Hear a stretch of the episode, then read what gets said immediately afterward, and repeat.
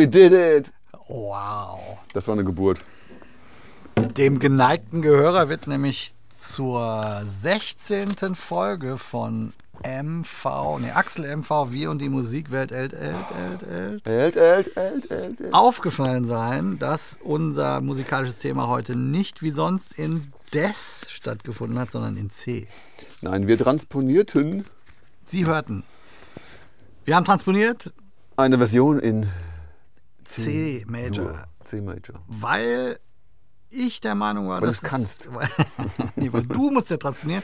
Für die Flöte klang das in meinen Augen heute an diesem sehr winterlichen Dienstagabend im Januar klang das irgendwie schöner in C-Dur, haben wir uns mal überlegt. Ja, ich fand's gut.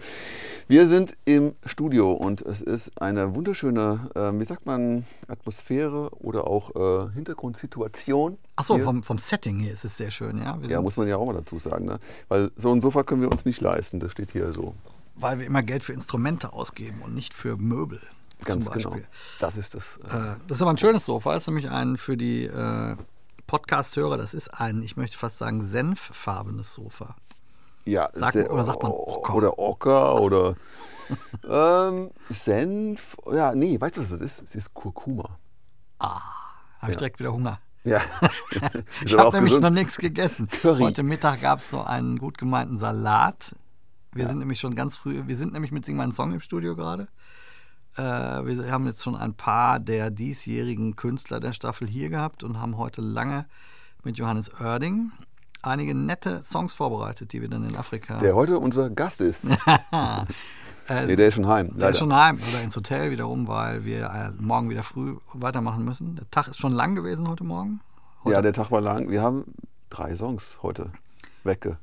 Drei Songs, aber Ballert. sicherlich all in all 50 Takes gespielt oder sowas in der Art, weil wir nicht immer nur so First Takes spielen, weil wir ja rumarrangieren, bis das dann so ist, wie wir uns das alle vorstellen. War auf jeden Fall heute viel schon durch die Finger und durch die Lippen gegangen. Ja, man ist dann schon so ein bisschen. Äh, ne, deswegen haben wir jetzt auch so lange zermürbt, gebraucht, ne? bis wir Ja. unser Stück, weil wir einfach dann doch irgendwie viele Noten schon gespielt und gehört haben heute. Und zwar ist es ja so, dass wir hier bei Augen auf bei der Berufswahl. Ja, absolut. Ich bin total äh, verwohnt heute schon. Ja, voll.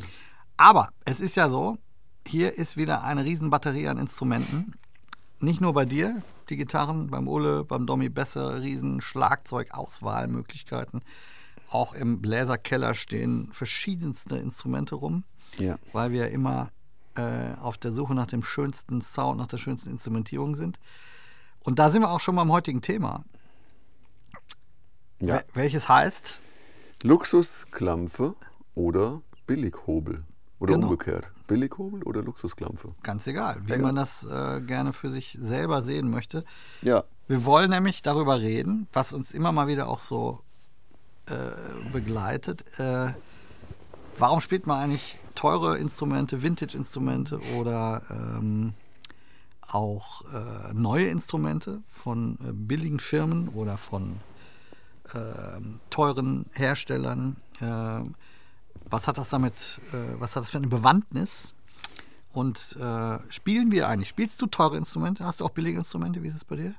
Ja, auf jeden Fall. Also sehr bunt gemischt und ich glaube, es ist auch für, für einen Hörer jetzt, glaube ich, auch schon mal vielleicht ganz interessant, jetzt wenn man wirklich so viel auch jetzt hier so anbieten muss an Sounds. Ne? Und jetzt, wir sind ja auch auf Tour und so weiter. Wir fliegen nach Afrika.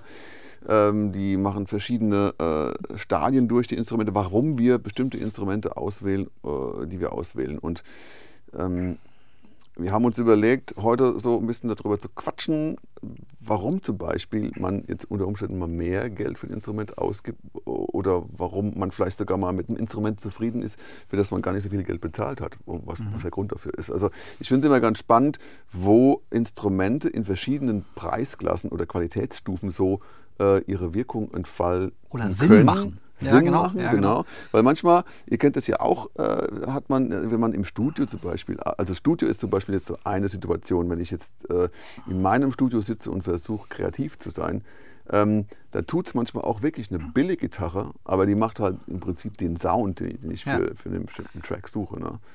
Da kommt es dann nicht so darauf an, wie stimmstabil die ist oder sonst irgendwie. Hauptsache, sie funktioniert für diesen Track. Ja, genau. Vielleicht hat sie genau in der Lage irgendwie so ihren Sweet Spot und dann Ja. weiß ich genau, ähm, ich, ich kann die da so hinstimmen, dass das irgendwie passt. Da ist es gar nicht so, na, da brauche ich jetzt nicht irgendwie 3000 Euro für eine Gitarre ausgeben. Dann habe ich die halt und die macht einen ganz bestimmten Sound.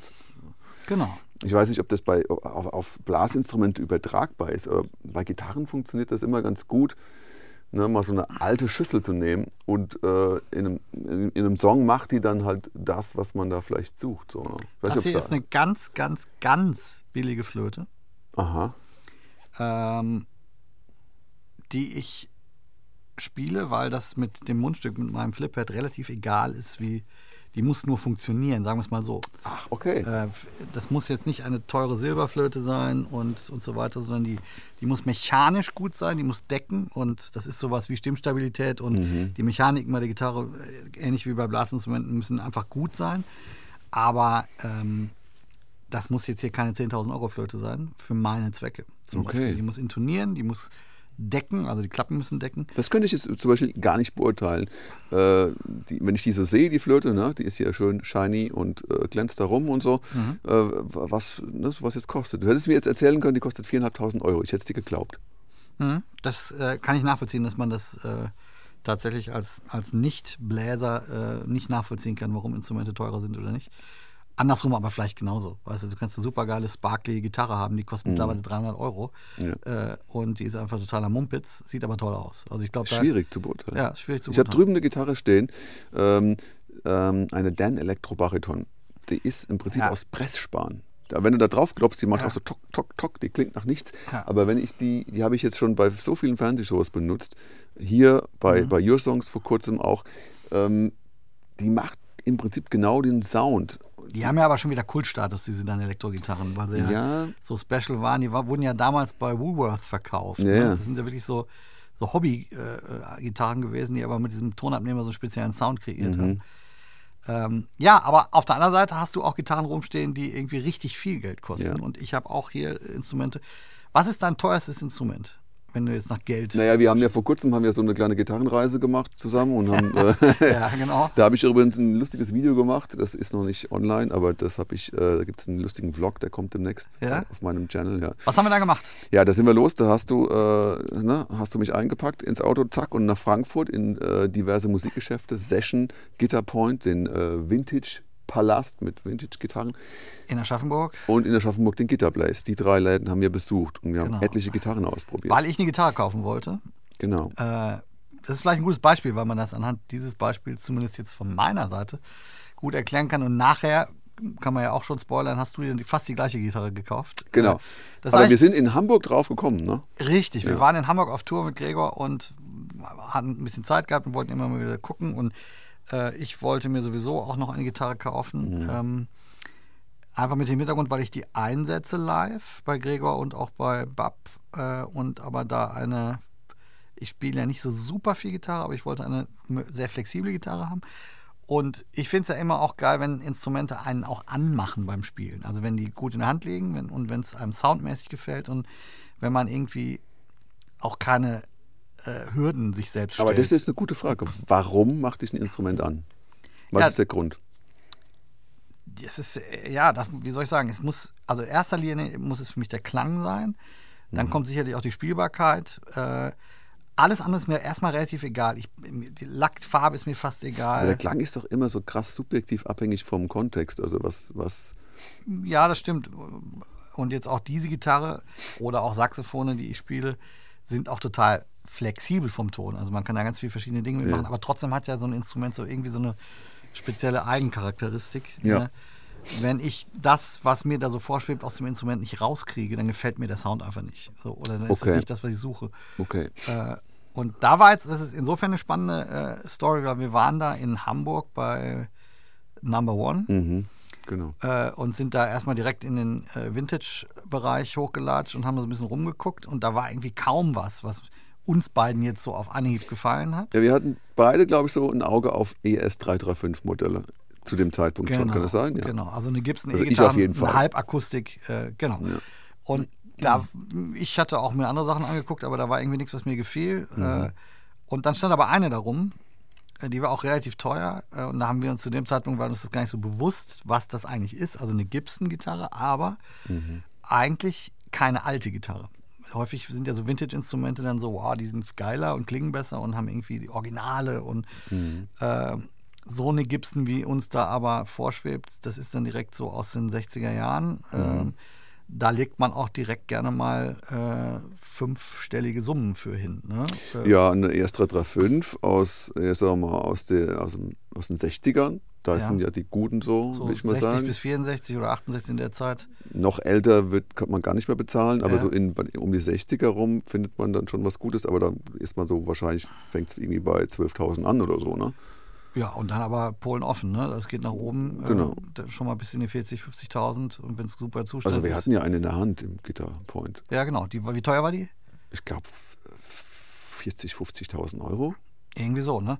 Aber da muss man jetzt auch dazu sagen, das käme für mich sowieso nicht in Frage. Also A, weil ich die Kohle nicht habe und B, weil ich so ein Instrument dann auch ungerne äh, bis hin zu gar nicht mit, mit Ja, auf Tour nehmen würde. also- Weil wenn das dann irgendwie äh, kaputt geht oder geklaut wird, geht gar nicht für mich. Das wäre Da dann du eher ja noch so. einen extra Bodyguard für die Gitarre mitnehmen. Ja, oder ich hätte vielleicht Zahnmedizin studieren müssen, um das überhaupt mir anschaffen zu Die armen können. Zahnärzte kriegen es immer voll ab. Ja. Jeder, der äh, von Gitarren redet, der lästert immer über Zahnärzte ab. Das finde ich total fies.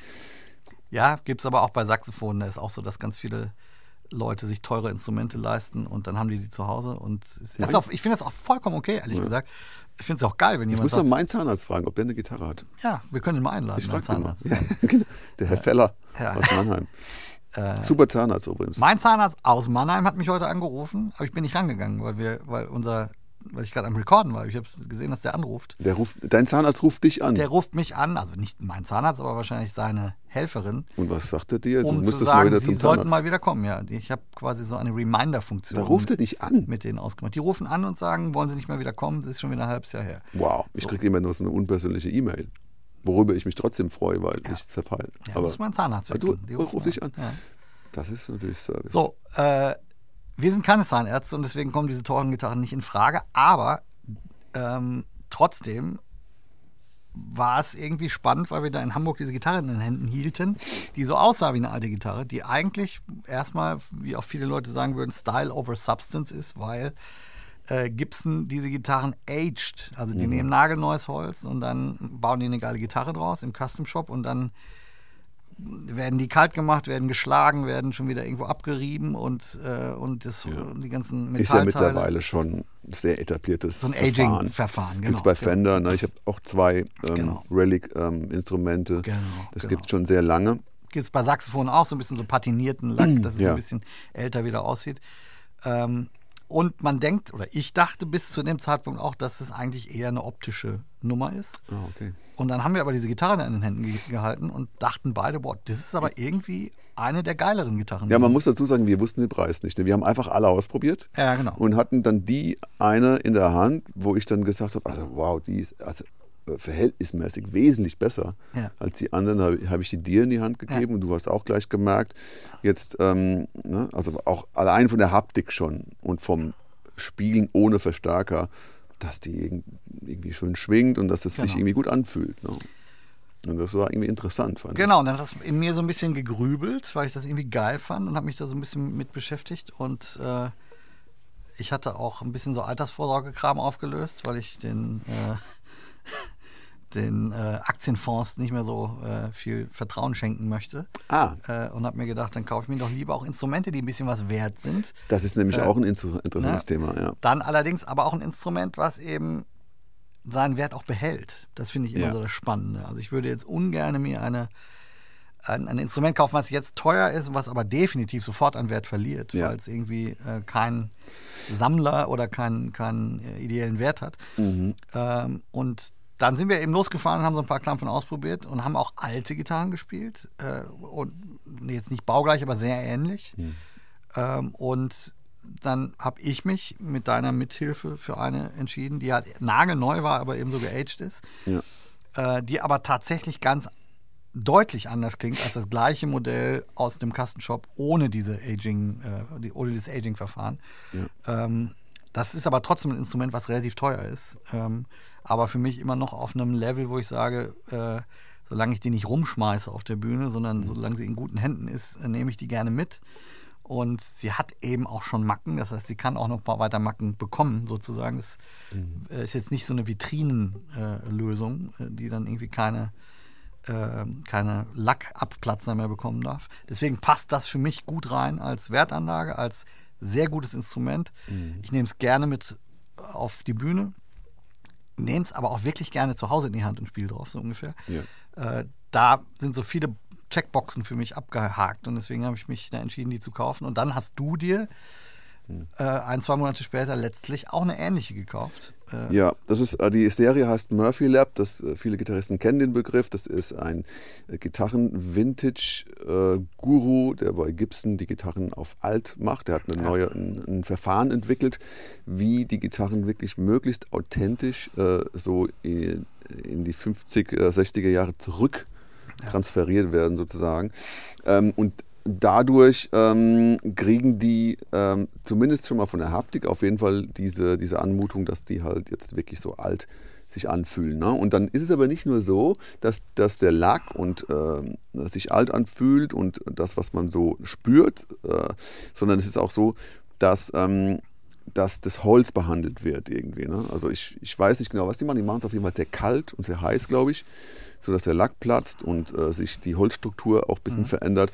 Und ich glaube, das ist ja das, was bei einer, bei einer ne, wenn wir jetzt davon reden, äh, magst du alte oder neue Gitarren lieber, das ist ja das, was bei vielen alten Gitarren passiert, dass sich ähm, in der Holzstruktur ähm, der, die Harze, die Harze genau, mhm. in, in den Harzkammern an die, an die Wände oder, oder auflösen mehr und an die Wände ablagern und trocken werden und dadurch mehr Resonanz, mehr Klang, mehr Schwingungsverhalten entsteht, mhm. als wenn jetzt du äh, ein Holz hast, ein neues Holz, wo die Harzen noch relativ feucht sind und die, die, die Kammern zukleben vielleicht eher. Um's mal ich so kenne das von Akustikgitarren, wo ja. mir das viel mehr einleuchtet. Wenn du so ein akustisches ja. Instrument hast mit einer Fichtendecke, die noch neu ist, mhm. dann klingen Akustikgitarren manchmal gerade in den Bässen so so eine Steel-String-Gitarre klingt so, so dumpf oder indirekt, ohne Perkussion sozusagen. Ja. Und dass das aber bei so einer halbakustischen Gitarre auch so deutlicher Unterschied äh, ausmacht, war mir wirklich nicht bewusst. Deswegen fand ich das total, bin total happy mit der Klampe und dass du mhm. jetzt quasi eine ähnliche dir auch gekauft hast und du hast ja mehrere dann auch noch ausprobiert. ja, ich habe wirklich, also wir beide hatten ja schon zehn ja. ES335 Modelle in der Hand. Ja. Und wir haben ja richtig, wir haben uns ja die Volldröhnung gegeben mit ja. den Dingern. Ja äh, und haben im Kaffeerausch dann im Gitterblaze letztendlich dann nochmal sieben Gitarren oder so ausprobiert. Ja, genau. Ich weiß nicht mehr genau wie viel. Ja. Und äh, ein Großteil davon waren Murphy Lab Modelle, die sogenannten Murphy Lab Modelle, die auf alt gemacht waren und die auch wesentlich teurer sind als die normalen. Mhm. Aber ne, man merkt dann auch wirklich, dass, ne, jetzt wenn wir schon beim Thema sind, warum teure Gitarre kaufen, ähm, der Unterschied war wirklich krass. Also Absolut, von der zweieinhalbtausend äh, teure, Euro teuren ja. Gitarre bis zu dieser Gitarre, die über 7000 teilweise kostet oder die noch mehr geagten kosten fast 9000 Euro. Genau. Äh, je, nach, je nachdem. Ne? Also das ist schon krass krass viel Geld. Ist das jetzt so, also ist das das teuerste Instrument, was du besitzt? Oder hast ja, ja. Also ja? ich habe noch nie über 6000 Euro für eine Gitarre ausgegeben. Noch nie, weil ich es mhm. einfach nicht einsehe. Das teuerste waren immer, ich habe mir immer gesagt, okay, mehr als 3000 Euro gebe ich nicht mhm. aus. Ähm, dann muss die wirklich schon sehr gut sein. Also meine erste Vintage Telecaster war eine Custom Shop. Äh, 2011 habe ich die gekauft. Die habe ich seitdem gespielt. Die hat damals 2800 Euro gekostet. Damals, muss man dazu sagen, waren die äh, Gitarren tatsächlich billiger und da reden wir jetzt von der Wertsteigerung. Die mhm. würde jetzt wesentlich mehr, also ich würde die für wesentlich mehr verkaufen können. Ja, genau. Also genau. ich denke mal, ich könnte die jetzt für 4000 vielleicht verkaufen oder mhm. so. Ähm, und das ist auch ähm, das Schöne an solchen Gitarren, dass die eine Wertsteigerung haben. Deshalb genau. reden wir dann da auch von, von ja, wirklich eine Anlage. Ne? Aber die, das war wirklich, das war wirklich sehr, also für meine Verhältnisse damals sehr viel Geld. Mhm. Und das habe ich mir wirklich so hingespart und dann habe ich die gekauft. Und dann später, äh, als ich dann äh, noch ein bisschen mehr Jobs hatte und auch ein bisschen mehr verdient habe, habe ich dann, dann nochmal eine Strat gekauft äh, von, aus der Ecke, ne? also mhm. eine Custom Shop Stratocaster. Die hat auch ähm, 2,9 gekostet, glaube ich. Und das war dann wirklich so, okay, boah, mehr will ich wirklich nicht ausgeben für ein Instrument. Mhm. Und dann habe ich irgendwann mal im Gitterpoint eine alte Gibson von 1976 gekauft Die hat aber auch 3000 Euro gekostet. Auch nicht mehr, weil ich da auch gesagt habe, so, nee, mehr will ich nicht ausgeben. Und die wird wahrscheinlich jetzt das doppelte Wert sein oder so. Mhm. Also das, die, die äh, Wertsteigerung von einem wirklich alten Instrument ist halt Ist noch, noch- mal ein bisschen mehr wahrscheinlich, krasser, ja, je nachdem, wie es erhalten ist und so weiter. Und wenn es ne? gut ist, das ist zum Beispiel so ein Thema. Es Ja, ist ja nicht nur ein genau. altes Instrument, ist viel wert, sondern es muss ja nicht nur gut erhalten sein, sondern es muss auch ein gut klingendes Instrument sein. Genau. Äh, dann, dann macht es Sinn irgendwie. Ja, Äh, aber wie schon. gesagt, für die Kohle, die ich jetzt investieren wollte, hätte ich nichts original Altes bekommen in Ja. der, aus der Zeit. Und dann irgendwie sowas Halbgares, nur weil es dann aus den 70ern ist und irgendwie aber noch nicht so richtig geil ist, Ja. das hat für mich keinen Sinn gemacht. So. Ja. Und ich bin jetzt total happy. Wir haben damit jetzt schon eine BAP-Produktion gespielt, wo ich bei so ein paar Nummern äh, die spiele. Es macht total Spaß, Geil. auf dem Ding zu spielen. Ja. Und darum geht es mir eigentlich auch. Ich muss irgendwie inspiriert sein mit einem Instrument und ich muss Bock haben auf das Instrument. Das ist für mich persönlich wichtig. Da ist mir erstmal nicht so wichtig, ob ich da jetzt 100 Euro gespart habe äh, bei einem Instrument. Ähm, und mir ist nicht so sehr wichtig, was es für ein Instrument ist, solange es aber den Wert wert ist, den ich dafür eben. Bei deiner Gitarre und auch ich habe ja dasselbe Modell. Ähm, witzig auch übrigens ist, dass obwohl wir dasselbe Modell besitzen, äh, klingen die trotzdem ein bisschen anders. Mhm. Also ich habe ja fünf Modelle gegengecheckt Ja. äh, im Guitar Place in Aschaffenburg bei, äh, bei Harald Ott und der hat mir immer wieder eine gebracht. Grüße und, an der äh, Stelle. Harald Ott, ja, der hat uns super äh, da Sachen hingestellt und einfach äh, Ja. uns viel Zeit gelassen und Ja. das war super nett. Und ich gehe immer wieder gern zu Harald, weil der einfach ein großes Angebot an Gibson-Gitarren auch hat. ne? Das war mega, das suchst, war wirklich mega. Also für mich auch, Mhm. du hast ja viel mehr Ahnung, aber für mich war es so geil, weil man wirklich die verschiedenen Dinger nebeneinander ste stehen hatte, testen konnte. Ähm, das hat mir an dem Tag super viel gebracht. Das wäre sonst irgendwie so, fährst du von A nach B und hast den Sound nicht mehr im Ohr. Mhm. Ja, wenn du zu zweit bist auch und dir Ja, immer genau. wieder eine Gitarre reichen kannst und jetzt probier die, jetzt mach schnell die wieder, das hat super viel gebracht und äh, so habe ich es auch gemacht. Äh, da war dann Harald, als ich nochmal hingefahren bin, war Harald dann da und hat dann mir auch verschiedene gebracht und ich habe wirklich drei ähm, Modelle gecheckt, die leicht geaged waren und dann gibt es ja die Heavy-Aged Modelle, die noch kaputter sind ein Ja. bisschen, aber die auch wieder anders klingen. Und da ist das Holz auch, das Holz klingt auch ein bisschen älter, irgendwie so habe ich das Gefühl. Ich habe mich aber trotzdem dann für die Light-Aged-Version entschieden. Die Ja. habe ich jetzt auch. Und ähm, was ich wirklich geil finde, äh, glaube ich auch an, an diesem Modell, äh, das hast du wahrscheinlich auch gemerkt, ist erstens, es ist irgendwie leicht. Die, die Gitarre ist, ist nicht schwer, weil oft hast du ja, das ist nämlich auch so ein Grund, warum alte Gitarren sich oft gut anfühlen, weil das Holz irgendwie vielleicht schon ein bisschen leichter ist. Das muss nicht sein, aber es kann sein. Ähm, und bei denen habe ich so das Gefühl, ah, die, die hat so ein tolles Gewicht, die fühlt sich leicht an und das Holz ist irgendwie durchgetrocknet und die fühlt sich so, so schön luftig an. Und die hat, ähm, die Gitarre hat super schöne Mitten und ich glaube, deswegen passt die auch so gut in deinen Kontext.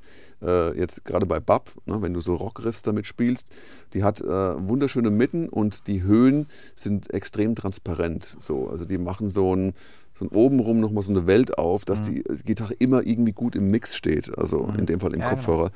Und das, das habe ich sehr an der Gitarre genossen so und auch äh, ist mir sehr aufgefallen, auch als ich die gekauft habe, haben wir ja gerade mit Gregor die Tour gespielt, die Wintertour, und dann habe ich die dann da Ja, genau. eingesetzt und äh, wir haben ja selbst beide auf der Bühne gestanden und äh, in Echtzeit zuhören können, ne, Ja, genau. was die Gitarre mit der einen im, Ver im Vergleich macht.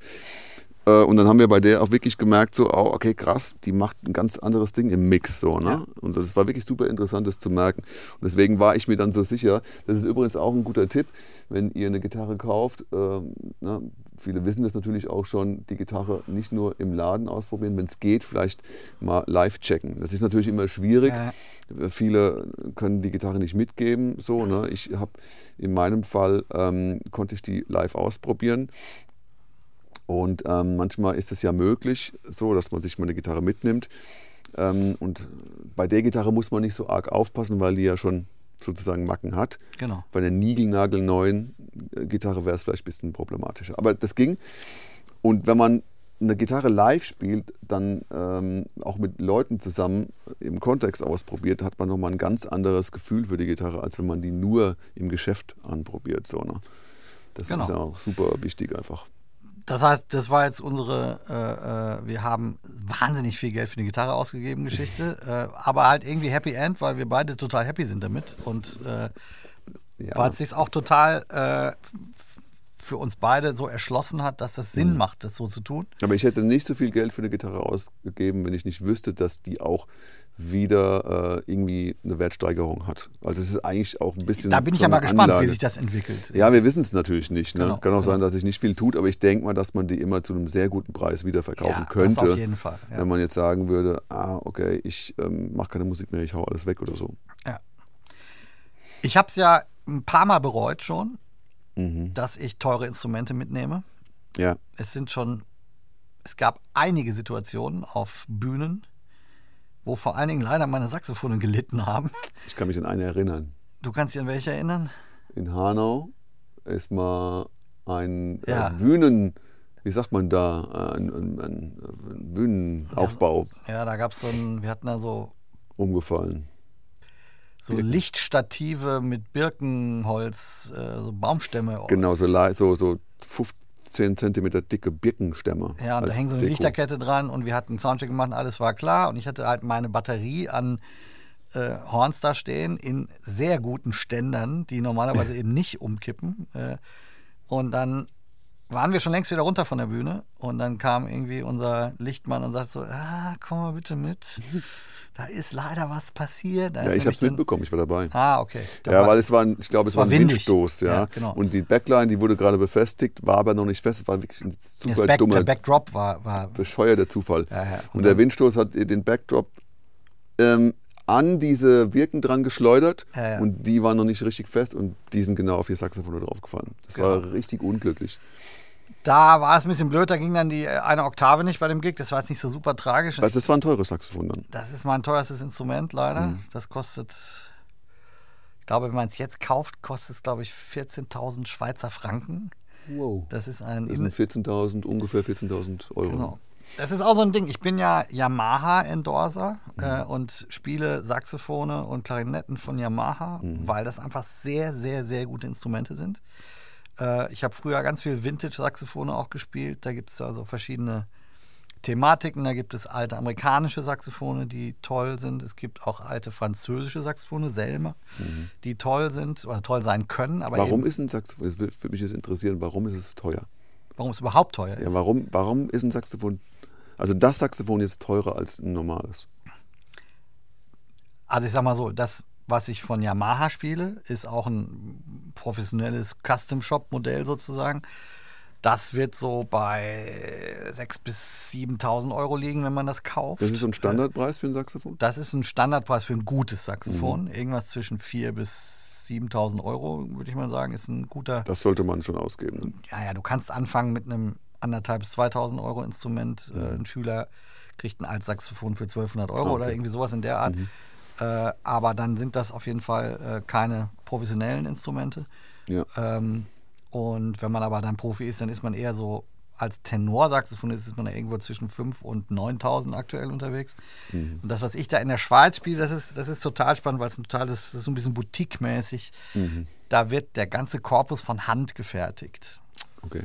Und dann nimmt der ein Yamaha-Saxophon und baut das auseinander und macht die Applikatur, also die, die Klappen Mhm. von einem Yamaha-Instrument da drauf, weil die einfach von Yamaha sehr, sehr gut äh, liegen, von den Fingern. Es fühlt sich gut an und Das es ist so ein sehr- Hybrid-Ding dann. ja, es ist so eine Art Hybrid, wenn man so will. Ähm, und das ist halt. Äh, das Spannende ist, ich spiele sehr viel Yamaha-Instrumente und dieses Instrument fühlt sich so an wie ein Yamaha-Instrument. Deswegen muss ich mich nicht groß umgewöhnen, was die Klappen angeht. Auch so ein bisschen, was Intonation angeht, sind die sehr ähnlich. Das heißt, ich kann auch wechseln. Ich habe häufig dann auf Tournee das eine Instrument da, das andere Instrument da. Muss die dann nicht mitnehmen. Gerade wenn man dann mal im Flugzeug ist oder so, dann so, kann ja. ich das, äh, ist es entspannter. Aber ist das jetzt irgendwie ein, ein spezielles Metall oder ein teures Blech oder was ist das? Ja, es gibt natürlich auch, es gibt auch ein Vollsilbersaxophon, das kostet dann noch mehr. Ah, okay. Äh, es gibt auch versilbert, vergoldet, es gibt äh, Goldlack, es ist verschiedene. Das hat aber eher was, nicht unbedingt was Preisliches, sondern eher was mit, äh, mit der Obertonstruktur zu tun, wie dann so ein Instrument klingt. Das ist so wie Fichtendecke versus Zederndecke bei der Gitarre oder Aber so. das ist doch nur Metall.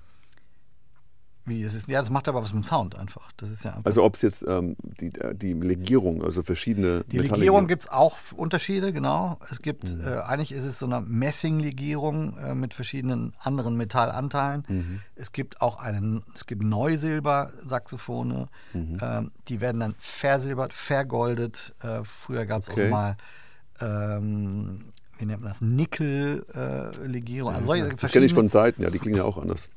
Die haben dann einfach ein bisschen andere, die schwingen anders und haben dann äh, andere Obertonstruktur. Das macht dann auch was mit dem Ton. Aber natürlich auch, wie ist die Bohrung, wie ist der Konus, wie sind die Klappen, wie groß sind die äh, äh, Kamine, also die Tonlöcher. Da gibt es verschiedene Sachen, die den Sound einfach beeinflussen. Äh, wobei ich finde, man muss dazu sagen, äh, ich habe das früher nicht so gesehen. Mittlerweile sehe ich das bei einem Saxophon ist, ich würde sagen, 80 Prozent des Sounds ist eigentlich eher der Spieler und das Mundstück und das Blatt. Ah, Und das Instrument selbst das kommt ja auch noch dazu. muss funktionieren. Ich würde sagen, es sind vielleicht eigentlich nur 20 Prozent des Sounds, äh, die das, ich war, oder 30 Prozent, ich will mich jetzt nicht festlegen, aber so, ähm, es ist ganz anders als bei einer Gitarre. Wenn du jetzt zwei Gitarren spielst, die klingen grundsätzlich mal sehr unterschiedlich. Ich glaube, ich würde auf zwei verschiedenen Saxophonen, würdest du es vielleicht gar nicht so deutlich hören, weil ich nach fünf Minuten genauso klinge wie auf dem anderen. Vielleicht kleine Nuancen, die anders sind. Bei Saxophon würde ich eher sagen, das hat was mit, wie fühle ich mich selbst wohl auf dem Instrument, wie vibriert es in meinen Händen oder auf meinen Zähnen. Äh, Das ist so ein bisschen so eine Kombination aus, fühle ich mich wohl damit, macht es mir Spaß, das zu spielen, wie höre ich mich selbst. Der Zuschauer, Zuhörer selbst wird es vielleicht nicht so krass den Unterschied hören. Okay. Zumal ja immer ein Mikrofon davor ist. Das kommt ja auch noch dazu. Man, Ja. man- Aber du spürst es ja, und das ist ja sowieso der Hauptgrund, ne? du als Player Ja. willst ein Instrument, mit dem du dich äh, wohlfühlst, identifizieren kannst, so dass es dich Genau. vielleicht auch ein bisschen inspiriert beim Spiel. Ähm, und ähm, im Prinzip bist du erstmal das Maß aller Dinge, weil der Zuhörer, der findet dich auch dann mit einem Billigsaxophon gut. Der wird das erstmal Genau. wahrscheinlich nicht direkt beurteilen können. Ne? Genau, solange es alles stimmt, ist alles klar. Genau. Aber Aber, ich- du musst ja. sagen, okay, ich, ich will ein Instrument spielen, das mich wirklich ähm, unterstützt Genau. bei meinem musikalischen Vorhaben, sage ich jetzt mal. Genau. Und bei, bei den Saxophonen ist für mich eine ganz maßgebliche Angelegenheit und zwar, weil ich da stilistisch so flexibel sein muss. Es ist bei Saxophonen, finde ich, so machen wir Saxophonisten das im Gegensatz zu Gitarristen. Wir nehmen nicht für jeden Sound ein anderes Instrument. Bei einer Gitarre ist es so, klar, Strat. Ja. Ich muss funky Strat spielen, nehme ich die Strat. Ja. Ich muss äh, Rock'n'Roll spielen und will irgendwie nach, dann nehme ich die Paula äh, oder eine 335 oder ich nehme eine Nylon-Gitarre, eine Steelstring. Man hat so eine Batterie an Gitarren, weil man die braucht, um die Sounds, die typischen Sounds abzudecken. Das gibt es in der Form sagt bei Saxophon nicht. Du hast eigentlich ein Saxophon für die Tonlage. Ein Tenor, einen alten Bariton, ein Sopran. Ja, genau. Aber welches Instrument du hast, ist deine eigene Präferenz und dann versuchst du mit diesem Instrument die Sounds zu erzeugen, die du erzeugen musst. Und wenn du jetzt flexibel sein musst, und da wird dann das Instrument für mich hochwertig und deswegen gebe ich gerne mehr Geld dafür aus, ähm, dann möchte ich in der Lage sein, aus diesem Instrument einen ganz dunklen Jazz-Sound rausholen zu können und auch einen total knalligen Pop-Sound. Das ging jetzt mit deinem teuren Saxophon. Das geht mit den Yamaha-Instrumenten, die ich habe und auch mit diesem teuren Inderbeam geht das sehr, sehr gut. Ja. Ähm, und deswegen habe ich mich auch für diese Instrumente entschieden, weil, weil die eben diese Flexibilität bieten. Die sind so, äh, da kann ich mich entscheiden, äh, oder ich sag mal so, der, der tonale Sweet Spot ist so, dass er mir gut liegt und ich kann nach links abbiegen, ich kann nach rechts abbiegen und kann da alles rausholen.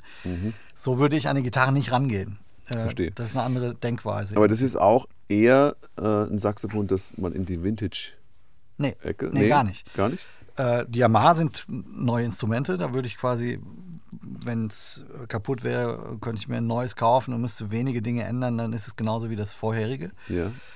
Und das andere ist, äh, lässt, lässt sich jetzt auch neu bauen. Da wird, die werden jetzt eh weiterhin auch neu gebaut. Nur das ist halt so speziell, weil es eben von Hand gebaut ist. Da wäre es wahrscheinlich sehr schwer, genau den gleichen Sound wiederzufinden. Da müsste ich dann lange suchen. Äh, Ich hatte mir auch noch einen anderen S-Bogen dafür besorgt, weil, das, weil der nochmal anders klang. Das wäre sehr schade, wenn das kaputt geht. Und leider war eben genau mit diesem Instrument dieser Schaden auf der Ja, ja, Bühne ja. entstanden. Und das andere war, dass wir bei dem Soundcheck standen und dann stand mein Baritonsax in einem Hardcase. Und ich mache dieses Hardcase auf zum Soundcheck und das Ding ist platt, weil im Truck da offenbar irgendwie so ein Mischpult-Case dagegen gerollt war. Und dann war einfach vorne die Glocke war so deutlich verbogen. Ja. Das ist natürlich super ärgerlich, wenn sowas passiert. Aber trotzdem kann ich es nicht übers Herz bringen, mit schlechten Billiginstrumenten auf die Bühne zu gehen, weil es mir dann einfach keinen Spaß machen würde. Ich versuche dann Dinge zu, zu optimieren, dass das nicht passiert. Dass ich ein Flight Case jetzt habe, Ja. wo das eben, das hat mich wieder auch noch ein paar hundert Euro gekostet, Ja. damit das nicht kaputt geht. Ich nehme das eine immer mit, damit es nicht kaputt geht. Man muss ich, solche Sachen beachten, die, Mhm. das mache ich dann, weil mir das trotzdem auf der Bühne wichtig ist. Andere Dinge sind mir herzlich egal, wie die Plastikflöten, die ich spiele, Mhm. die fallen runter, da trete ich aus Versehen auch mal drauf und dann kaufe ich halt eine neue für 100 Euro, wenn es irgendwann mal ganz, Die kleinen. äh, die kleinen, das ist vollkommen wurscht, da, da kommt es mir nicht drauf an, die Aber- müssen einfach nur intonieren. Weißt du, was mir gerade auf, äh, ein, einfällt? Ist es, kennst du das auch, dass du, wenn du ein gutes Instrument kaufst, dass das ähm, dein Spiel verändern kann? Ja, eben, absolut. Und das ist, finde ich, absolut unbezahlbar. Weißt du, was mir manchmal auffällt? ich weiß, das können vielleicht Bläser nachvollziehen. Wenn ich Bock auf dieses Instrument habe Mhm. und wenn der Sound mir gefällt und wenn das alles so all in all ist, dann läuft mir tatsächlich manchmal das Wasser im Mund zusammen. Hei, hei. Äh, wie wenn man sich auf ein Essen, wenn man Hunger hat oder so. Echt? Weil ich Bock, weil ich, ich merke, oh geil, das macht Spaß zu spielen. Krass, das, Das, ist, nie das ist total komisch. Das habe ich manchmal. Ähm, nicht bei der Gitarre, ich sabber da jetzt nicht rum, aber beim Saxophon geht mir das so und äh, Ach, komm es muss, man muss halt auch Bock haben auf, auf das Ding. irgendwie. Das habe ich noch nie gehabt. Bei mir knurrt nur immer der Magen, wenn ich die Gitarre in die Hand nehme. Ja, weil du kein Geld mehr hast, um Essen zu kaufen, weil du so teure Instrumente gekauft hast. Nee, aber ich, ähm, weißt du, das ist, ich finde das total interessant. Meine Telecaster hat mich als Player verändert.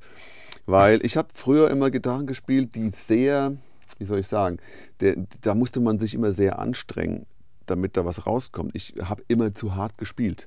Ich habe immer zu krass reingehauen. Also meine ganze Spielenergie ähm, Ja, verstehe ich. ging, war immer nur auf so einem hohen Niveau. Ja. Bei, bei dieser Gitarre habe ich dann irgendwann gemerkt, ach krass, wenn ich da so hart anschlag, Mhm. dann klingt der Ton auch genauso, wie ich den anschlag, nämlich, nämlich hart und zickig. Na? Und wenn ich die Gitarre leicht anschlag, dann, dann, dann kann ich mit der praktisch, ich kann mit der kommunizieren. Ich kann sagen, ähm, okay, ich will jetzt ein, ein, eine Melodie bilden oder einen Ton bilden, der, der ähm, einfach durch die Anschlagsstärke schon einen anderen Ton entfaltet und dann äh, entsteht praktisch mehr Dringlichkeit oder, oder mehr Energie in der Melodie, wenn ich, die, wenn ich dann mehr anschlag. Also ich kann den Ton formen mit dem Instrument. Kann ich total nachvollziehen. Äh, das gibt es auch bei Blasinstrumenten, Mhm. eine ähnliche Geschichte, aber auf einem alten Hobel, der nicht deckt, der nicht, Mhm. äh, dann denkst du, oh, ich bin total am Kämpfen. Ja. Äh, muss doch gar nicht sein. Wenn du ein gutes, funktionierendes, neues, hochwertiges Instrument hast, merkst du, wie butterweich das gehen kann. Mhm. Ja. Mhm. Gleichzeitig ist es ja manchmal aber auch geil, wenn ein Instrument so bestimmte Eigenheiten hat, die man ähm, mit denen man umgehen muss, um dann so den Charakter daraus zu holen. Das finde ich auch spannend. Mhm. Ja, irgendwie. super spannend. Äh, aber und es gibt vielleicht auch Unterschiede zwischen Anfängern, Mhm. die sowas noch gar nicht äh, entweder wertschätzen können oder herauszaubern äh, können aus Ja. dem Instrument und eben Leuten, die schon sehr gut spielen, wo die, denen das dann auffällt, wie bei dir Mhm. jetzt mit der. Das ist eine Sache, die, mit der ich mich gerade sehr beschäftige. Ne? Weil ich, also, das müsst ihr mal ausprobieren. Also, wenn ihr zu Hause Gitarre übt, checkt mal aus, wie viel Energie ihr aufwendet, um jetzt komplizierte Sachen zu spielen. Man verkrampft total schnell. Ich habe den Fehler früher immer gemacht. Ich habe verkrampft und meine Muskeln waren hart und ich habe viel zu sehr. Ja, und ich habe mich extrem darauf konzentriert. In letzter Zeit habe ich extrem daran gearbeitet. Ich spiele was extrem Schweres, was Schnelles, was, was ich eigentlich noch gar nicht kann.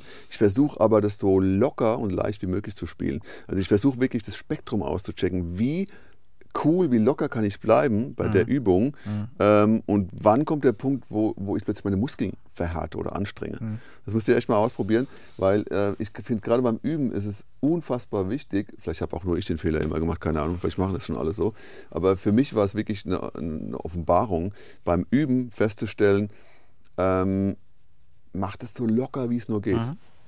Also Verstehe ich finde ja. es super interessant, sein eigenes Energieniveau äh, kennenzulernen, auszuloten und zu gucken, wo man steht. Es ist natürlich nicht unbedingt immer schlecht, wenn man auch mal mehr Energie investiert. Das klingt ja dann auch anders. Aber ich glaube, wenn man immer nur denkt, wenn man schnelles, schwieriges Zeug spielt, dass man auch viel Energie aufwenden muss, viel Muskel aufwenden muss, das ist, ein- das ist finde ich, finde ich nicht richtig. Also zumindest ist es, glaube ich, eine Sackgasse weil man dann immer denkt, man muss sich anstrengen. Man kann extrem schnelle Sachen auch spielen, ohne dass man sich anstrengt. Das Ja. fand ich wirklich super spannend. Und äh, so ein Instrument, ähm, jetzt wie jetzt die neue Gibson-Gitarre, die ich gekauft habe, da wurde mir wirklich klar, krass, wenn ich die leicht anschlag und, und ähm, ich habe das bei Gregor auf Tour ganz arg ausprobiert, wie leicht kann ich anschlagen äh, und wie entfaltet sich der Ja. Ton, äh, je nachdem, wie viel Energie ich reingebe. Das finde ich super spannend. Und jetzt mal, ich meine, wir reden jetzt immer über die Dinge, die wir uns selber kaufen. Es gibt ja aber auch die Situation, äh, weil ich das ja auch schon gesagt habe, mit Endorsement bei Yamaha, äh, bei mir. Ähm, das ist jetzt aber auch nicht so, dass die geschenkt bekomme, die Instrumente, sondern da äh, gibt es ja immer so bestimmte äh, Deals. Das ist auch von, von, äh, Händler, äh, von Hersteller zu Hersteller unterschiedlich natürlich. Ähm, aber hattest du schon mal die Situation, dass du ein Endorsement hattest oder ein Endorsement angeboten bekommen hast und dann waren aber die Instrumente überhaupt nicht so, wie du äh, das selber geil gefunden hättest und dann hast du es aber trotzdem gespielt, weil das jetzt ein Endorsement war? Oder hast du irgendwie, hast du dann gesagt, nee, dann, dann switch ich lieber zu einem anderen Instrument? Wie, wie gehst du mit sowas um? Ich bin da ziemlich ehrlich. Also ich habe verschiedene Gitarren auch schon so zur Verfügung gestellt bekommen. Ähm, wenn ich manchmal täusche ich mich ja auch in dem Instrument und ich denke, es ist gut und im Laufe der Zeit merke ich so, Ja. nee, das macht das Instrument macht was mit mir, was ich nicht will. Entweder verkrampfe ich, ne, es ist zu anstrengend oder ich spiele einfach nicht kreativ drauf. Also dann merke ich auch ziemlich schnell, dass das Instrument, also das Instrument sucht eigentlich mich, nicht ich das Instrument. Und Das ist auch spannend. Ich habe zum Beispiel bei, bei Yamaha, als wir, oh, da geht unser Wecker. Du hast einen Wecker gestellt. dass- 50 Minutes, ja. so Wir wollen nicht so reden. lang machen heute, weil wir schon äh, ne, keine Zeit haben. Ich fand das aber auch spannend. Das ist nämlich auch ein Thema bei der Instrumentenwahl. Ich versuche es eigentlich so zu machen, wenn man drum rumkommt, dass ich mir erstmal gar nicht äh, mich damit äh, beschäftige, wie, wie viel das Instrument überhaupt wert ist. Mhm. Wenn ich die Möglichkeit habe zu testen, ohne die Preise zu wissen, weil manchmal ist ein billiges Instrument super geil. Ja, absolut. Und wir hatten zum Beispiel Situationen, als wir damals bei Yamaha waren, da habe ich verschiedene Saxophone ausprobiert. Ich bin dann schon bei den beiden teuersten gelandet, ohne, also ohne es wirklich zu wissen. Aber das eine wäre eigentlich so das Ding gewesen, was man mir in die Hand gegeben hätte. Du bist Pop-Jazz-Saxophonist. Das ist dein Instrument, weil das ist die Linie, die haben wir gebaut für Jazz äh, und Pop. So. Und ich habe aber das gewählt, was eigentlich laut Hersteller eher für klassische Musik Ja. geeignet ist. Was lag mir viel mehr, weil das von der, von der Schwingung, vom, irgendwie passte mir das mehr. Das hätte ich vielleicht gar nicht gewählt, wenn man, äh, wenn ich den Katalog vorher geblättert hätte, so ungefähr. ne? Interessant. Äh, und das finde ich auch so eine Sache, dass man vielleicht da möglichst äh, uninformiert rangeht, äh, dass man einfach ausprobiert und guckt, das gefällt mir gut. Äh, natürlich, die Marken weiß man dann schon und so. Wir hatten aber auch schon mal die Situation, dass wir ein Angebot hatten von einem Endorsement damals mit einer Band, wo wir dann Instrumente bekommen haben von dem Hersteller. Ich muss jetzt ja gar nicht sagen, was das für ein Hersteller ist. Es geht, also geht mir ja gar nicht um, sondern es geht mir um die Situation, dass wir die dann bekommen haben, die Instrumente, und wir alle so gemerkt haben, oh, die sind aber gar nicht so, wie wir die eigentlich spielen würden. Das ist eigentlich nicht für, für, für uns geeignet. Ja. Und dann haben wir halt gesagt, sorry, da kommen wir einfach nicht zusammen, weil uns diese Instrumente so, wie sie sind, nicht taugen. Äh, und dann haben wir uns dagegen entschieden, obwohl das vielleicht natürlich auch nicht, man hat ja auch äh, Vorteile über so ein Endorsement. Ne? Die Kooperation mit einem Hersteller ist ja in mancher Hinsicht cool, äh, nicht nur wegen des Instruments, sondern weil man eben auch Workshops macht oder weil man äh, Support kommt, Service bekommt, äh, was ja sehr hilfreich sein kann auf, Ja, auf Tour oder überhaupt im, im, im Musikeralltag. Ja, wenn du jetzt wirklich eng mit einem Hersteller zusammenarbeitest, Genau. dann ist es ja auch, äh, man geht ja auch auf sich zu, ne, gegenseitig und man kann ja auch sagen, okay, habt ihr, habt ihr vielleicht noch ein anderes Modell, das mir eher passt Genau. und so. Ne? Und wenn man da so ein bisschen arbeiten kann, das ist ja natürlich auch super. So, also, also im Sinne von, ähm, was, was, äh, was gibt es noch für Möglichkeiten? Andere Frage ist für mich, die ich mir da manchmal stelle, ist es nicht absurd, dass ich, dass ich jetzt hier auf der Bühne Instrumente rumstehen habe für den Wert X oder jetzt eine Gitarre gekauft habe, die teurer ist als das, was ich überhaupt verdiene auf der Tour? So, weißt du, das ist, das ist schon absurd. Ich Da, das, darf man, da dürfen wir nicht drüber reden, das macht mich depressiv. ja, das finde ich schon absurd manchmal. Äh, Ich kann das immer mit diesem Thema, es ist ja auch eine Wertanlage, noch so rechtfertigen vor mir selbst irgendwie. Ja, äh, weil wenn es dann mal, wenn man mal alt und gebrechlich ist, dann kann man mal eine verkaufen. Das ist verrückt, ne? Weil wenn du so drüber nachdenkst, okay, ich spiele jetzt ungefähr, ich spiele jetzt zwölf Gigs nur für die Gitarre. ja, So, ne? absurd. Aber irgendwie auch, ist halt dann so, ne? Andere kaufen. Ja, aber es ist uns auch her, es ist uns halt auch was wert. Also es ist ja immer so, wenn einem was wichtig ist, wenn einem, wenn, wenn einem was daran liegt, an, seinem, an seiner Tätigkeit, Ja. dann investiert man da auch rein. Ja. Und ich glaube, das ist der Punkt. Ich glaube, äh, es ist, geht gar nicht mal darum, dass es irgendwie rausgeschmissenes Geld ist oder dass man irgendwie, ähm, wir haben ja auch lange ausprobiert. Ne? Also es Ja, ist jetzt klar. nicht so, dass wir einfach so, weil wir gerade irgendwie eine Gitarre toll fanden, da äh, die gekauft haben, einfach nur, weil wir es haben, sondern wir haben wirklich äh, viel getestet und ausprobiert, weil es einfach auch für uns, äh, ich sag mal, halt, ähm, also für mich war es auf jeden Fall mehr Geld, als was ich eigentlich ausgeben würde für ein Instrument. Ja. So, ne? Und das ist, es hat mir schon erstmal so, wo ich dachte so, okay, pff, Alter, machst du das? Aber so grundsätzlich, wenn du jetzt nicht auf die Kohle gucken würdest, das finde ich mir jetzt auch noch spannend. Neue Instrumente haben natürlich den Vorteil, dass sie in, in den meisten Fällen einfach, wenn sie gut sind, äh, einfach gut funktionieren. Also mechanisch gesehen, äh, Stimmstabilität. Muss nicht sein. Muss nicht sein, aber häufig ist es Es einfach. kommt immer drauf an, ja. Äh, alte Instrumente haben häufig mal so ein bisschen ihre Macken oder ihre Eigenheiten, die dann, äh, wie soll ich sagen, auch bei Saxophonen, alte Saxophone, die können zwar sehr gut wieder restauriert sein, aber haben trotzdem in manchen Situationen, sind manchmal nicht so von der Intonation nicht so geil. Man kämpft so ein bisschen damit und äh, muss man sich dann auch schwer dran gewöhnen. Und ich hatte damals, ich habe ein altes Selma gespielt aus den äh, späten 60ern. Selma. Sag, Selma Saxophon, ja. Das ist Okay. immer eine Firma, die es immer noch gibt, die so mit die berühmtesten und hochwertigsten, spannendsten Saxophone gebaut haben. Ähm, das war auch geil. Das war ein Saxophon, da hat äh, Session Music in, in, in Waldorf damals. Die wussten, dass ich immer so alte Dinger suche und das ist irgendwie, dann meinte, ja, da kommt eins rein, das könnte spannend sein. Ähm, ja, komm mal vorbei. Und dann haben wir diesen Koffer aufgemacht und da war ein silbernes Tenorsaxophon drin, was aber grün war, also Grünspan. Ah, Und da hatte jemand draufgetreten auf den S-Bogen, der war platt. Also das, das Ding war einfach Schrott. Oder zumindest es war nicht general überholt. Man konnte überhaupt nicht drauf spielen. Es war nicht spielbar. Und ein Instrument mit dieser Seriennummer und mit, wenn es in einem guten Zustand ist, würde heutzutage jetzt irgendwie kosten 8.000 bis 10.000 Euro. Äh, und damals eher so 6.000 Euro, 7.000 Euro. Und dann haben die gesagt, pass auf, wir machen einen Deal. Irgendwie so, wenn du sagst, du kaufst es, machen wir das fertig. Aber die Variable, ob es dann wirklich ein gutes Instrument ist oder nicht, musst du selber für dich jetzt als äh, Risiko in Kauf nehmen. Dafür machen wir es dir zu einem supergeilen Deal. Ich habe gesagt, okay, let's do it, gehe ich das Risiko ein. Und da war das ein richtig geiles Instrument. Das ist ein richtig geiler äh, Hobel gewesen. Der war, sag mal, kein schönes Instrument, es war ziemlich runtergekommen, war dann aber super spielbar. Trotzdem, als ich dann zu Yamaha gewechselt bin, muss ich einfach im Nachhinein sagen, overall ist das nagelneue Yamaha mit Abstand das bessere Instrument. ja. Obwohl das andere so Prestige, äh, Historie und alles hat. Und, aber irgendwie, ich habe es dann verkauft tatsächlich. Ach krass, ja. Weil es dann irgendwie weil dann so klar war, okay, ich, Vintage ist nicht immer richtig. Nicht bei Nicht jedem immer, nee. Instrument. Ich habe eine alte Mandola mal gekauft. Die hat im Laden gehangen äh, hier in Mannheim von 1937. Eine Mandola, das ist so, das ist eigentlich eine Mandoline, aber eine Oktave tiefer. Sind das die mit diesem runden Bauch hinten? Die hat so, ne, die ist so ein bisschen, hat ganz komische Form. Äh, nicht rund, eher, sieht aus wie ein bisschen wie eine, wie eine Martin-Gitarre, so, bisschen wie so eine alte äh, äh, ne, Triple O oder sowas. Aber ähm, kleiner und hat halt natürlich acht Seiten, wie eine Mandoline. Und die habe ich, ähm, das Ding habe ich gekauft für einen super Preis. Glaube 490 Euro oder sowas. Also wirklich so, wo ich erst dachte, so, oh, die, das muss ja, ne, das kostet bestimmt eine Menge Geld, weil es so alt war.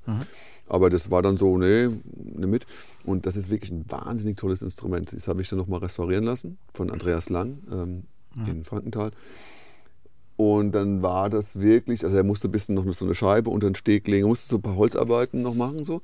Und dann war die wieder okay. Und das ist wirklich so Magic. Die- Also die klingt sofort, die hat so eine totale Wärme, wenn du die anschlägst. Und ähm, ähm, trotzdem hat es aber irgendwie so ganz seidige Höhen. Also es macht sowas, wenn du Sachen aufnimmst damit, total was Schönes oder so, total Magie. Und das ist auch äh, einer der Gründe, warum ich manchmal oder gerne Gitarren oder Instrumente nutze, die vielleicht einfach, ähm, also auch zum Stimmen ist, ist die der Horror. Also die, die ist echt nicht so einfach in, äh, in Tune zu bekommen. Aber in, einer, äh, in bestimmten Situationen, da stimmt man die halt dann so hin, das passt. Ähm, und die nutze ich auch eigentlich nur im Studio. So. Ähm, Aber die macht halt für Aufnahmen was ganz Bestimmtes im, im Mix, was halt wirklich ganz toll ist. So ganz holziger Klang ist das. Bestimmter Sound. Ja. Und, ja, und das ist halt das Schöne an Instrumenten, sagen wir, die nicht so perfekt sind, in, in meinem Fall, die aber irgendwie einen Ton generieren oder einen Sound machen, der mit einem neuen Instrument nicht so zu kriegen ist, vielleicht, weil, weil es einfach zu viele Höhen sind oder es klingt nicht so holzig oder nicht so pappig, wie, wie, man es manchmal will. Pappig muss nicht immer schlecht sein, sondern es kann auch genau das machen, was ein altes Instrument so macht äh, und ein neues Instrument nicht kann, weil es zu neu klingt, so zum Beispiel. Ne? Also die, das kenne ich zum Beispiel ganz oft, dass viele neue Instrumente einfach zu ähm, zu klinisch, zu, zu, zu sauber, zu viele Höhen oder keine schöne Mitten, keine Wärme und so. Ne? Und das ist halt der Grund, warum manchmal alte Instrumente dann besonders klingen. Eigentlich sind wir leider nicht, zu, nicht unterschiedlich genug, um mhm. dieses Thema von allen Seiten zu beleuchten, habe ich den Eindruck. Weil wir ticken insofern ähnlich, auch wenn wir nicht die gleichen Instrumente spielen, aber mhm. äh, dass wir beide sagen, uns ist es wert, mhm. für ein geiles Instrument Geld auszugeben. Es muss nicht teuer sein, aber wenn es teuer ist und es ist ein geiles Instrument, dann machen wir das sozusagen. Ja. Äh, es gibt sicherlich andere Leute, die da viel pragmatischer rangehen und sagen, mhm. brauche ich nicht, ich gebe nur maximal ein Tausender aus, muss reichen, hört eh keiner. Ja. Äh, oder wie auch immer. Ähm, und am Ende ist wichtig, was, was dann für Musik damit gemacht wird ne? und was für eine Emotion dann daraus kommt. Hast du denn einen totalen Fehlkauf mal gemacht, wo du sagst im Nachhinein, oh Mann, habe ich mich macht gar keinen Sinn. Habe ich zu viel Geld ausgegeben oder zu wenig oder whatever? Hast du irgendwas? Schon oft. Ja. Ja, ja ich habe schon so viele Sachen gekauft, die schlecht waren. Die ich eigentlich nicht nutze. Die. Mhm.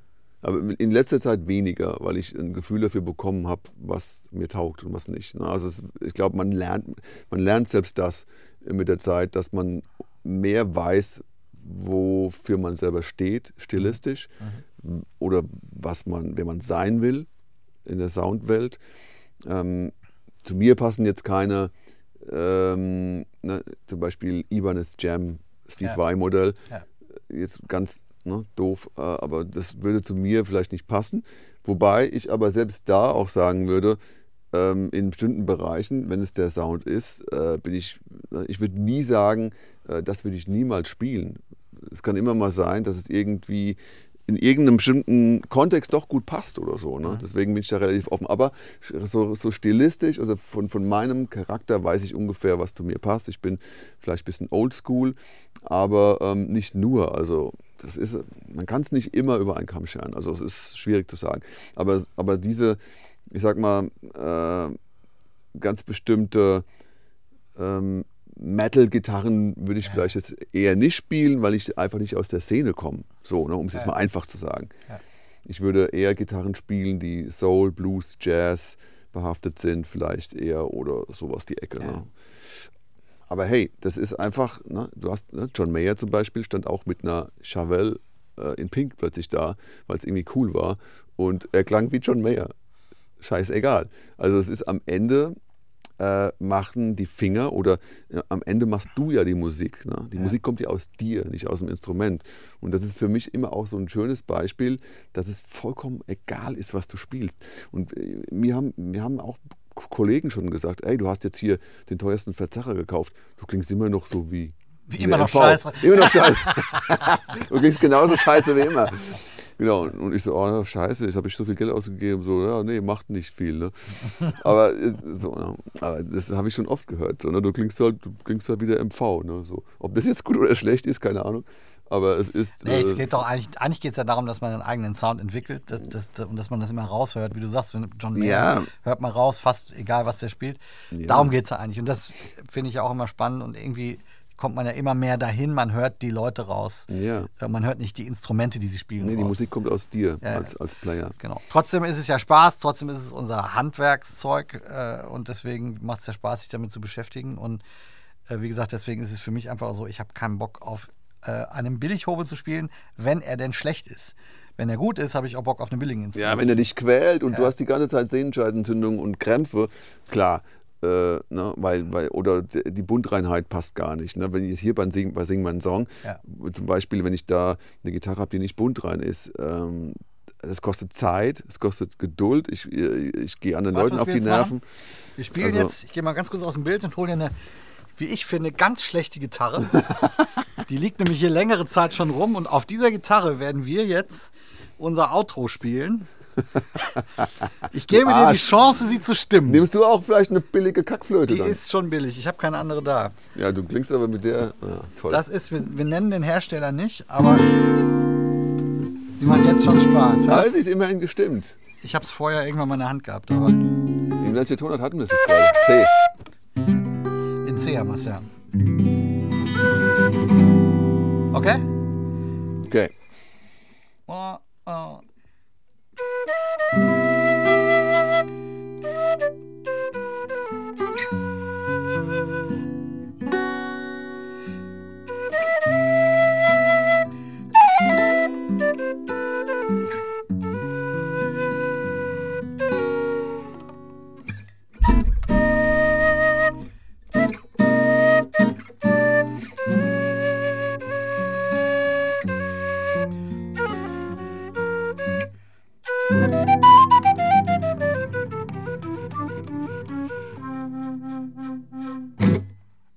Wie hat dir die jetzt gefallen, die Gitarre? Sehr anstrengend. Ja, ne? Aber ich habe natürlich versucht, so zu spielen, dass man nicht merkt, dass es anstrengend ist. Es sind wahrscheinlich auch Es alte Seiten weh, drauf, aber Es ist wirklich krass. Die muss man mal wirklich die einstellen. klingt so, als hättest du ein Handtuch im Mund. Aber es ist vielleicht auch einfach das Holz, ne? Und das klingt einfach wie ein Eimer. Was soll man machen? Aber scheißegal. Teure Kauf. Manche Sachen. Ja, komm, Lagerfeuer. Ah, nee, das geht nicht. Ah. Schön. Das ist Quälerei. ja, geh mit diesem Gefühl nach Hause und freu dich auf den nächsten Tag. Hey, Leute, vielen Dank fürs immer wieder einschalten. Es macht total Spaß. Wir sind demnächst zurück, äh, haben wieder einen Gast mit dabei äh, in der nächsten Yes, Folge. da freu ich mich drauf. Das freuen wir uns auch schon drauf, genau. Und wir werden so ein bisschen aus der Sing meinen Song-Situation berichten in den nächsten. Alles. Querbeet. Alles, die ganze Welt. Und wir reden natürlich über Gitarren.